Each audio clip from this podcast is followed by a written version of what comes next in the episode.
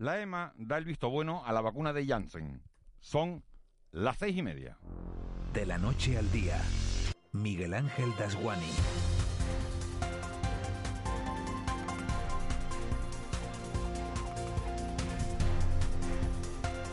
¿Qué tal? Buenos días. España podrá seguir avanzando con paso firme hacia la inmunidad de grupo después de que la Agencia Europea del Medicamento diera el visto bueno ayer a la vacuna monodosis de la farmacéutica Johnson Johnson. El visto bueno se da a pesar de que la EMA ha hallado vínculos entre este antídoto contra la COVID-19 y los seis casos de trombos detectados en Estados Unidos entre 34 millones de vacunados. Los científicos insisten en que son mucho mayores los beneficios que los riesgos.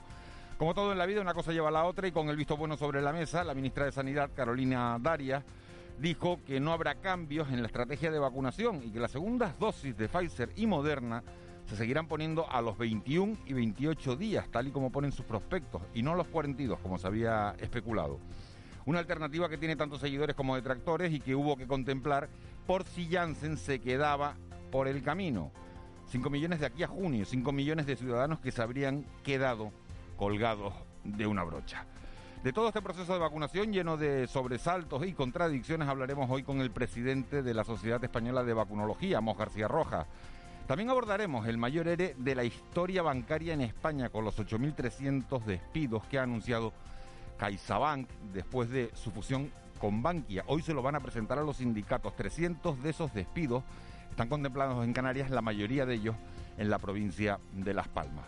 Hablaremos además con protagonistas sobre la difícil situación que se vive en dos municipios del norte de Tenerife, donde pagan la luz como cualquiera de nosotros, pero donde sufren desde hace años apagones constantes. La alcaldesa de Los Silos, Macarena Fuentes Socas, y el concejal de Bienestar Social de Buenavista del Norte, Esteban Lorenzo, nos van a contar qué está pasando. También nos iremos hasta el sur de Gran Canaria para que Natalia Santana, la directora de la institución ferial de Canarias, nos hable de Atlantur 2021, una de las pocas ferias que se celebran en Canarias en estos tiempos de pandemia. En Atlantur, que se celebra en Expo Melonera, se reúnen profesionales de establecimientos turísticos en un momento especialmente delicado para el sector. Nuestro desayuno de este miércoles lo vamos a compartir con un hombre que tiene mucho que contar, el neurobiólogo y ex rector de la Universidad de Las Palmas de Gran Canaria, José Regidor, un valedor de las personas que pueden seguir aportando superada la edad de jubilación un defensor a ultranza del envejecimiento saludable y un hombre que nos puede ayudar a ver la importancia social de este periodo tan raro que estamos viviendo. A las 9, repaso informativo a todo lo que haya dado decir la mañana con Víctor Hugo Pérez y después seguiremos con recomendaciones literarias para celebrar la Semana del Libro. Hoy, como todos los miércoles, sección de salud, esta vez con el doctor Eduardo González Zarzano para hablar de los beneficios del running, lo que ha sido toda la vida salir a correr los beneficios y también los peligros que nos esperan a la vuelta de la esquina si no estamos acostumbrados a una actividad física de este tipo. Hay una edad determinada para dejar de caminar y empezar a correr. Y hay una edad determinada para empezar a caminar y dejar de correr. Justo lo contrario, preguntas que pueden salvarle la vida más de uno. En la recta final del programa, sobre las 9 y cuarto, 9 y 20, repaso a la actualidad, a esa hora ya en clave de humor, con Raúl García, el abuelo Marita y Roque. Tres horas de radio en directo, con los ojos bien abiertos para contarles cualquier noticia que ocurra. A esta hora de la mañana el equipo ya está a pleno rendimiento con José Luis Molina Moli en el control, Marlene Meneses en la redacción y Eva García en la producción. Sería un placer que nos acompañaran en este trayecto diario que nos lleva de la noche al día. Empezamos. De la noche al día, Miguel Ángel Dasguani. 6 y 33. Vamos con las noticias que marcan la crónica de este miércoles 21 de abril. Caja 7 te ofrece los titulares del día. Vaya noche de noticias, Eva García, muy buenos días. Muy buenos días. Floyd, condenado en Estados Unidos por ese asesinato. Y, a Floyd. Y, titular, pedazo de titular que me ha encantado esta mañana, el titular del Marca, que en vez de Superliga dice súper ridículo. Porque se han descolgado todos los clubes ingleses en plena madrugada. Boris Johnson les dijo ayer el primer ministro que de eso nada, que se salieran de ahí, que hicieran lo mismo que Alemania y de los dos equipos iniciales que quería Florentino Pérez en esa Superliga, los seis ingleses ya no están. Ninguno. Hoy hasta en la página económica se habla de la industria del, de la industria del fútbol. Bueno, pues todo eso son noticias que han ocurrido anoche, pero nos despertamos con la que es sin duda la gran noticia del día y es que se da el visto bueno a la vacuna de Janssen, lo hacía ayer la agencia Europea del Medicamento y Canarias va a recibir hoy las primeras dosis. Lo ha adelantado la ministra de Sanidad, Carolina Darias. España tiene ya 146.000 dosis en los almacenes centrales de la compañía y la previsión es que lleguen 300.000 en todo el mes de abril. El anuncio se conoce después de que la Agencia Europea del Medicamento, la EMA, informara en la tarde de ayer de una posible relación de la vacuna de Janssen con casos muy raros de trombo. Sin embargo, la EMA va a seguir utilizando porque se trata de una vacuna segura, según la directora Emer Cook vacunas desempeñan un papel extremadamente importante para luchar contra esta pandemia. Cuando las vacunas se aplican a una gran cantidad de personas, es posible que haya efectos secundarios muy extraños que puedan ocurrir y que no ah, se hayan identificado necesariamente en los ensayos clínicos. Pero como tenemos un sistema de farmacovigilancia muy bueno en Europa, podemos eh, conocer esos, eh, esas situaciones, esos eventos con rapidez bueno, pues había hablado mucho de la posibilidad de cambiar de estrategia, de llegar al mayor número de ciudadanos posible, ampliando el periodo de vacunación entre la primera y la segunda dosis. Eso, con el visto bueno de Janssen, ya no va a hacer falta y Salud Pública va a cumplir con los plazos para inocular esas segundas dosis tanto de Pfizer como de Moderna. La comisión ha concluido que se debe cumplir con la ficha técnica de cada vacuna que establece un periodo de 21 para Pfizer y 28 días para Moderna. Hoy se llevará esta decisión al Consejo Interterritorial que tendrá que votarla y Belis Barrios, médico inmunóloga del Hospital Universitario de Canarias, ha insistido en los beneficios de todas las vacunas y que el objetivo debe ser seguir administrándolas. La buena noticia de que la Agencia Europea del Medicamento eh, ya ha dado luz verde a esa vacuna de Janssen, que es monodosis, con lo cual, pues eh, yo creo que, sí, que bueno, que, lo que tenemos que hacer es vacunar, vacunar rápidamente, como dice la ficha técnica, si es posible, y cuanto antes a la población más vulnerable, que son los mayores de 60 años. Con todo, en Canarias bajan los contagios. Se han registrado 148 nuevos casos de COVID-19 en las últimas 24 horas y se ha notificado, esto es lo peor, el fallecimiento de una persona. Ayer recordarán a esta misma hora, sobre las 7 de la mañana, hablábamos de la incidencia que están teniendo los pacientes COVID en el resto de patologías, sobre todo en el caso de los pacientes oncológicos. Y Pequeño Valiente ayer mismo pedía continuar con sus servicios en los hospitales. Lleva tiempo con eso, incluso en la última visita del presidente José Jerez a estos estudios, el poder entrar en los hospitales para ofrecer sus servicios a los menores con cáncer. El presidente Pequeño Valiente ha lamentado que llevan más de un año sin poder entrar a pesar de que otras comunidades sí lo están haciendo. La consejería no da respuesta a su petición y han conseguido el apoyo de Coalición Canaria. Una demanda que abanderamos de los padres de Pequeño Valiente que han querido eso, que se ven en los hospitales solos, eh, sin animación. Están los enfermeros y grandes, grandes equipos que tenemos en las unidades de Canarias haciendo el tema de animación. Hemos intentado todos los medios que poder entrar y ya por último pues hemos tenido que llamar a la oposición. En materia económica, en las últimas horas hemos tenido en Canarias la visita del secretario de Estado de Turismo y Fernando Valdés ha dicho que hay que reposicionar la marca en el mercado internacional. Además considera que esta semana es importante para el turismo en nuestro país. Valdés añadía, lo hacía en Tenerife, que empezamos a ver la luz al final del túnel. Para atraer a nuevos turistas en, este, en este turismo que está próximo de retornar, eh, estamos al final del, del túnel, estamos empezando o el verano ya nos tiene que dar el principio de la recuperación. En política nacional y en materia de políticas sociales, el gobierno de España pretende cambiar el modelo de atención a las personas mayores y también a las personas con discapacidad. Para ello destinarán 730 millones de euros aprobados en el Consejo de Ministros. La titular de Derechos Sociales, Ione Belarra, ha explicado que el modelo actual de residencias está agotado y que el objetivo es ir a pequeñas residencias y atender a los pacientes de manera más personal. Consiste en una financiación muy ambiciosa de 730 millones de euros que va a ir destinado precisamente a la activación en nuestro país de la economía de los cuidados y que cuando tengamos que atender a las personas en un modelo residencial, este se parezca mucho más a un domicilio, a un hogar, residencias más pequeñas eh, donde la gente esté atendida por personal más estable. En materia laboral, el Ayuntamiento de Santa Cruz de Tenerife ha decidido solidarizarse con los trabajadores de correos y rechaza recortes en la empresa pública. Recordemos que los trabajadores de correos llevan tiempo movilizándose, de hecho este mes está destinado a varios encuentros entre los trabajadores para seguir reclamando mejoras y el alcalde de Santa Cruz de Tenerife, José Manuel Bermúdez, después de una reunión con estos representantes sindicales, ha acordado la redacción de una moción en Santa Cruz que será llevada al próximo pleno municipal donde rechaza los recortes en correos que afectan a la calidad del servicio postal en la capital. Bueno, los sindicatos de correos nos han venido a ver y nos han manifestado su preocupación por eh, los recortes que se han producido de personal y también por la posible privatización de determinados servicios y nosotros eh, pues desde el ayuntamiento hemos propuesto solidarizarnos como también lo ha hecho otras instituciones como el Cabildo con sus reivindicaciones y eso es justamente lo que queremos hacer en el próximo pleno. Y terminamos con una noticia de ámbito internacional, de ámbito mundial, porque estábamos todos pendientes de la decisión de ese jurado popular que debía juzgar la muerte de George Floyd. El jurado ha decidido finalmente declararlo culpable.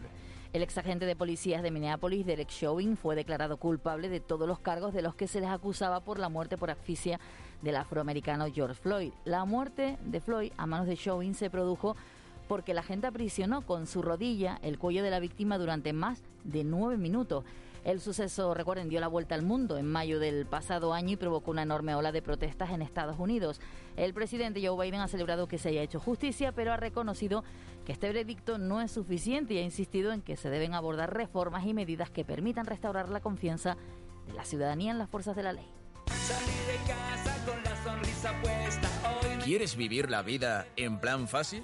Descubre un mundo de ventajas entrando en cajasiete.com barra en plan fácil y da el salto a Caja 7. Salta conmigo, digo salta,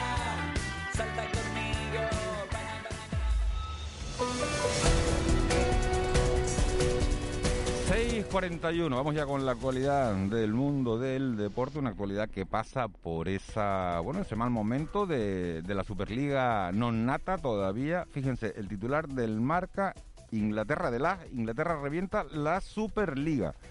Eso es lo que, lo que dice el A. Y el marca súper ridículo. Con eso empezamos la crónica al mundo del deporte que nos lleva también a esa derrota de la Unión Deportiva Granadilla frente al Barça, 6-1, se llevaron 6 goles las tinerfeñas a pesar de que empezaron ganando.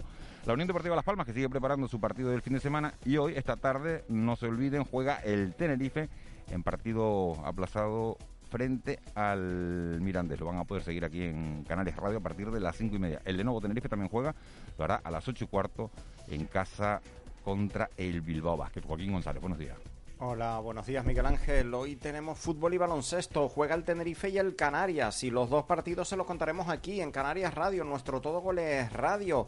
A las 6 de la tarde el Tenerife visita Anduba para medirse al Mirandés. Con muchas bajas afronta este encuentro el conjunto blanquiazul entre las múltiples lesiones y la sanción de Javi Alonso. La única nota positiva es que se recupera Hitor Sanz después de que haya cumplido partido de sanción el pasado fin de semana. A todos estos contratiempos debe reponerse el equipo, como explica el técnico Luis Miguel Ramis. Es verdad que tenemos eh, muchas bajas, pero muy confiados y con mucha fe en, todos los jugadores porque desde que llegamos eh, ese fue el mensaje. Creo que el equipo responde bien independientemente de todas las dificultades que, que está teniendo. Jugadores importantes que están fuera, pero también jugadores importantes que han tenido menos participación y que ahora van a estar dentro. El partido, recuerden, a las 6 de la tarde, desde las 5 y media, se lo estaremos contando en nuestro Todo Goles Radio, mientras la Unión Deportiva Las Palmas sigue preparando el choque que le medirá el próximo sábado en tierras catalanas al líder de la categoría, el Real Club Deportivo Español. Los de Pepe Mel se ejercitarán esta tarde a las 5 en el estadio de Gran Canaria. Hoy además tenemos fútbol de primera división, hay jornada intersemanal y se disputan 6 partidos. Levante Sevilla, Osasuna Valencia, Betis Athletic de Bilbao, a la vez Villarreal, Elche Valladolid y Cádiz Real Madrid. Además, seguimos hablando de fútbol, en este caso de la primera división femenina. Ayer caía por 6-1 el Granadilla ante el líder de la categoría, el intratable Fútbol Club Barcelona. El próximo sábado habrá un nuevo compromiso para las tinerfeñas que recibirán al Levante. Y cerramos con baloncesto, porque como ya les decíamos, hoy tenemos partido, y tenemos Liga CB. A partir de las 8 y cuarto, el Lenovo Tenerife recibirán el Santiago Martín al Retabet Bilbao Basket.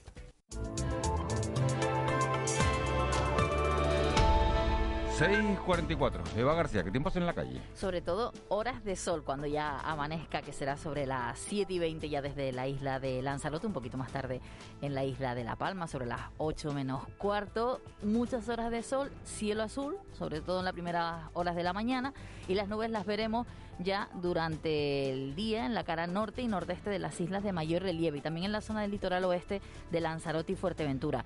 Las temperaturas más altas oscilarán entre los 23 y los 26 grados. Respecto a la velocidad del viento, soplará del nordeste flojo moderado y tenderá en algunas islas a componente norte y en segunda mitad del día. Por ejemplo, hay zonas como en el sureste de Gran Canaria y en parte del municipio de La Aldea, donde habrá horas de viento muy fuerte con rachas que podrían alcanzar o superar los 60 kilómetros por hora. Respecto al estado de la mar, olas de 1 a 2 metros.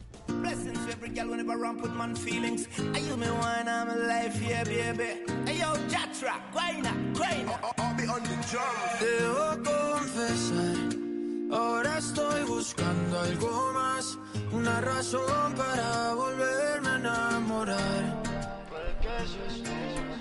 6.46. Marle Menezes, buenos días. Hola, buenos días, Miguel Ángel Juaní. Una razón para volverme a enamorar. El amor de su vida, una que pueda amar. Y ahora mira, esta es la canción. Quiero una ya, quiero un amor que sea muy especial. Quiero una más que me sepa mal. Que se sepa mañana, oye. ¿Esto qué, qué estilo es? Esto es pues una mezcla entre pop, una mezclita entre mm, pachanguita, bachatita y bueno, las mezclas esas que usan ahora, ¿no? Reggaetón no. No, reggaetón no es. Aunque te puedes ahí mover tal tipo trap, pero no. Porque veo moviéndose a Eva García. A él le encanta, le encanta. Sí, sí, pero Y lo mejor de la canción dice, quiero una chica que coma. me encanta Una eso, chica que coma. coma. Claro, él escribe como quiere a las mujeres y quiere una chica que coma. Por, aquel- por aquella bobería que decía que las mujeres no que no comen, que se ponen ahí y tal, no ¿no? como. ¿tú has Claro. visto como lo de los juicios, no? No hay más preguntas. Ah, no hay más preguntas, señoría. No Sebastián preguntas, Yatra. señoría. Es que Marlene se picó con lo de que ponía música para gente mayor. Hombre, a partir de ahora prepárese va a estar una semanita Pero bueno, pero esto se puede oír. Esto, esto tiene ¿Te una gusta? edad para oírlo. No, no, no, para nada. Esto es una música para todos los gustos y para todos los públicos. Y tú te pones esto en el coche y vas ahí súper contento. Que hay cola, no pasa nada. Sí. Que vamos a leer los Yo no lo pongo. No pasa Yo no- nada. o sea, si suena por la radio, tú lo oyes. yo lo oigo. Mm, Pero tú no lo Y no lo quito. Vale. Y no lo quito. ¿Y tampoco te pondrías a fregar los platos con esta canción, por ejemplo? No sé, no sé. No estoy capacitado para responder a esta, esta, pregunta a las 7 menos 13 minutos de, de la mañana. Pero sí estoy capacitado para oírlo. Yo frigo los platos, pero frigo los platos oyendo la radio normal, no oyendo música, oyendo información. Ajá. Pero bueno, pero que sí. Pero que, se pone esta que no la, que no la que no la quitaba, Si con las manos mojadas, con las manos no mo- yo oigo la radio por, yo oigo la radio por el móvil, yo no voy a estar mojando el móvil para Reconoce, te moverías aunque sea un poquito ella. A ver. Seguramente, seguramente. Vamos con los- las conversaciones estas mañaneras, la verdad que absolutamente guionizado Totalmente. de principio a fin. Toda la noche sin parar. Un no parar, Los WhatsApp que nos mandamos para ver lo que decimos, madre mía. un no parar. Vamos con las portadas de la prensa. Venga, el periódico El Día, COE Tenerife abre expediente de expulsión a Jorge Marichales. El titular a cinco columnas. En la imagen, El viaje al futuro, un grupo de migrantes que sale de viaje con rumbo a Málaga. Y en sumario, Bermúdez deja la Secretaría General de Coalición Canaria en Santa Cruz después de 16 años. Además, la compensación a los trabajadores en ERTE queda en una paga única en verano. En Canarias 7, principio de acuerdo para la quita bancaria que da vía libre a la salvación de JSP. En la imagen, inmigrantes rumbo a la península. En sumario, CaixaBank planea la salida de 312 empleados de las islas y Gran Canaria tiene datos para bajar al nivel 2, salvo en las UCIs. Además, en Diario de Avisos, una madre con su hijo de 8 años será desahuciada el lunes de un piso que ocupa en Ofra. La imagen de portada es para Gelsay, esta madre que ocupa este piso en declaraciones al Diario de Avisos. En sumario, el Tenerife visita hoy al Mirandés y el Lenovo recibe al Retabet Bilbao. Además, hacen 300 cribados en las raíces y varios inmigrantes viajan a la península. Y en el periódico La Provincia, el crecimiento del puerto da aliento a la economía canaria. La imagen, nuevo arreglo del Neptuno en la playa de Melenara. También la patronal tinerfeña abre un expediente de expulsión a Marichal y primeros signos de que Gran Canaria vuelve a reducir los contagios. Esas son la- las portadas de la prensa. La verdad que me llamó la atención ayer verlo en el Neptuno, el arreglo en la parte de en la playa de, de Melenara, en, en el municipio de Gran Canario de Telde. 35.000 euros. Eso es lo que me llamó la atención, que cuesta arreglar el Neptuno. Me pareció carísimo, Me parece caro. carísimo. Pero que metieron grúa. Sí, metieron una grúa, se ve la grúa, la foto de portada, cinco columnas en, en, en la provincia. Pero bueno, La grúa a lo mejor cuesta dinero, ¿no? sí, hombre, todo cuesta, todo cuesta dinero. pues me parece- a mí me pareció caro. Pero bueno, tampoco es que arregle esculturas todo, todos los días.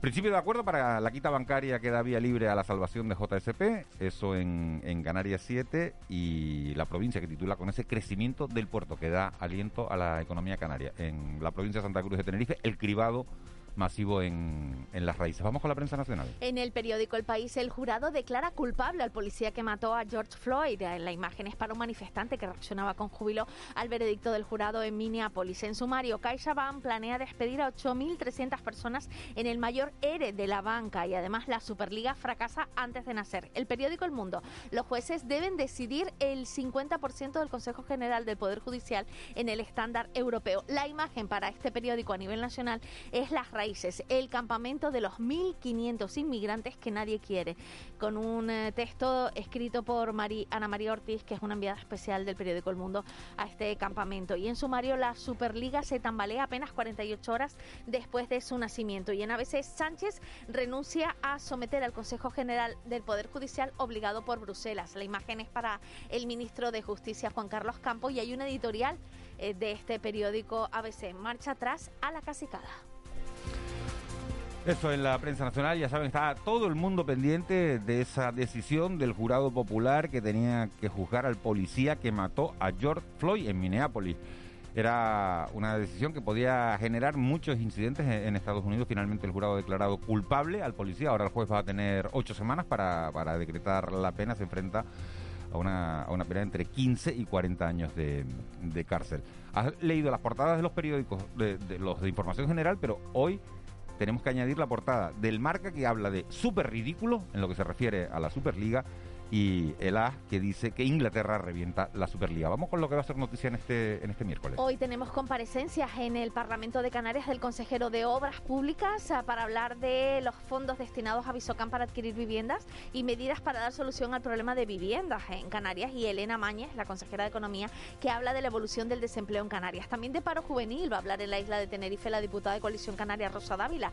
El, secre- el responsable del sector financiero de UGT eh, de, en Canarias va a exponer los datos del plan de reestructuración de CaixaBank tras ser absorbida por Bankia. Además, el presidente del gobierno, Ángel Víctor Torres, va a presentar la Feria Europea del Queso. Se hará de forma virtual.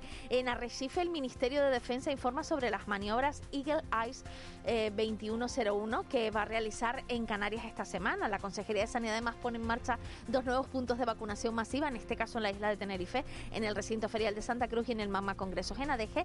Una cosa curiosa, el consejero de Justicia presenta la sala de autopsias con bioseguridad 3, la primera en Canarias que permite realizar autopsias a personas fallecidas con enfermedades infecciosas como por ejemplo la COVID. Se inaugura la 43 edición de Atlantur en Maspalomas y en Madrid el senador de la comunidad eh, por la comunidad autónoma de Canarias, Fernando Clavijo, comparece tras una reunión con el defensor del pueblo en el que va a hablar de crisis migratoria y el ministro de Política Territorial y Función Pública, Miquel Iserta, recibe al presidente del Parlamento de Canarias, Gustavo Matos, con motivo de su presidencia de la Conferencia de Asambleas Legislativas y Regionales de la Unión Europea. Tendencias en las redes sociales. La Superliga, la Super League Out es lo que más está triunfando. Llevamos ya tres días con esto como trending topic. Estamos contigo, Presi, son las palabras de apoyo Florentino, también es trending topic. Piqué también es trending eh, topic porque publicó que el fútbol es de los aficionados hoy más que nunca. La condena de Floyd también en este caso es trending topic. Y esto que les vamos a poner es trending topic no solo en redes sociales, también por WhatsApp. Escuchen una cosa que tengo que decir porque yo ya no me lo puedo guardar más en el buche. Hay gente que dice vosotros. Luego hay gente que dice vosotros y vosotras. Últimamente hay también quien dice vosotres. Y luego estamos la gente de Canarias y de Latinoamérica también que decimos ustedes. Se llama Dai, Daniasa Curvelo y está diciendo que en Canarias ya éramos unos adelantados porque usamos el es ustedes desde hace muchísimo tiempo. Es tendencia en las redes. Y ayer me mandaron a mí un meme muy gracioso de- diciendo que, dice, tu madre fue una adelantada del lenguaje inclusivo cuando decía ni discoteca bueno. ni discoteco. No se sale. no se sale y punto. punto. Y A las toque- 10 a en las casa. 10 en casa, A las toque de 10 en casa.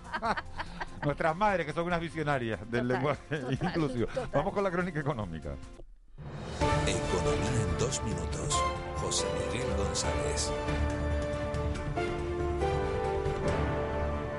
Bueno, pues como no podía ser de otra manera, José Miguel González nos habla también hoy de la industria del fútbol y de la tan nombrada Superliga. José Miguel González, buenos días. Buenos días, Miguel Ángel. ¿Podemos hablar de deporte en general y de fútbol en particular en un espacio de economía?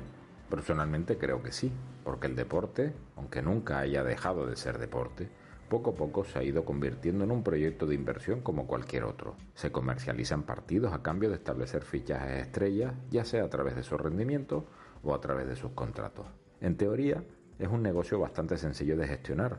La mayoría del presupuesto se conoce al principio de la temporada, los ingresos provienen de la taquilla, los derechos de televisión y los patrocinios, y los gastos, los salarios, gastos operativos y amortización de jugadores. Pero hasta aquí la teoría, porque el deporte profesional ha cambiado. Los equipos, los colores, siguen siendo parte del patrimonio cultural y sentimental de las personas, que siguen despertando pasiones y se pueden considerar un símbolo más. Pero más allá de esta dimensión cultural, hay una total denominación por la relevancia de la dimensión económica y mediática. De forma concreta, a nivel nacional, según estudios, el impacto socioeconómico de la industria del fútbol eh, profesional en España se cuantifica en 185.000 empleos y una facturación equivalente al 1,37% del PIB, además de 4.100 millones de euros en impuestos que aportan directamente a los clubes. En Canarias se estima que la facturación anual generada por la industria del fútbol asciende a 527 millones de euros, representando un 1,22% del PIB regional, generando hasta 6.300 empleos. Ni que decir tiene que no quiero hurtar debate alguno a los compañeros y compañeras de deportes de Canarias Radio, pero permítanme un pequeño guiño porque el debate viene a colación de la más que probable implementación de la denominada Superliga Europea. Parece ser que se acudiría a un reparto inicial de 3.500 millones de euros, más 4.000 millones por derechos televisivos, junto con otros 60 millones por la mera participación o de 250 si la gana. Y todo se organizará para 20 participantes, donde 15 serán fijos, más otros 5 a modo de incentivo. Ante tal pastel, los fondos de inversión que están detrás de muchos de los colores han visto agitadas sus cotizaciones en bolsa. De ahí que no hay que perder de vista esta forma de generar la economía, por lo que hay que seguir animando a nuestros representativos para seguir creciendo, van que pierdan. Feliz día. Con C de Cultura. C Castro. 6.57, vamos ya con la crónica cultural. C. Castro, buenos días. Buenos días, Miguel Ángel. La poesía de Alexis Díaz Pimienta, Geray Rodríguez, Elsa López y José María Espinar, protagonistas de las quintas jornadas cervantinas de la Orotava. Esta nueva edición se celebra hasta el 15 de mayo bajo el lema Pendiendo del hilo de la décima en el norte de Tenerife. En formato virtual y presencial, estas jornadas se celebran con la vocación de difundir la obra de Cervantes a todos los públicos. El Quijote en Tenerife es un, libro de don Tomás de Armas Moller. Este año lo hemos retomado porque Quijote llega a Tenerife por Garachico y con su sobrina, con el barbero y con su escudero Sancho Panza, por supuesto.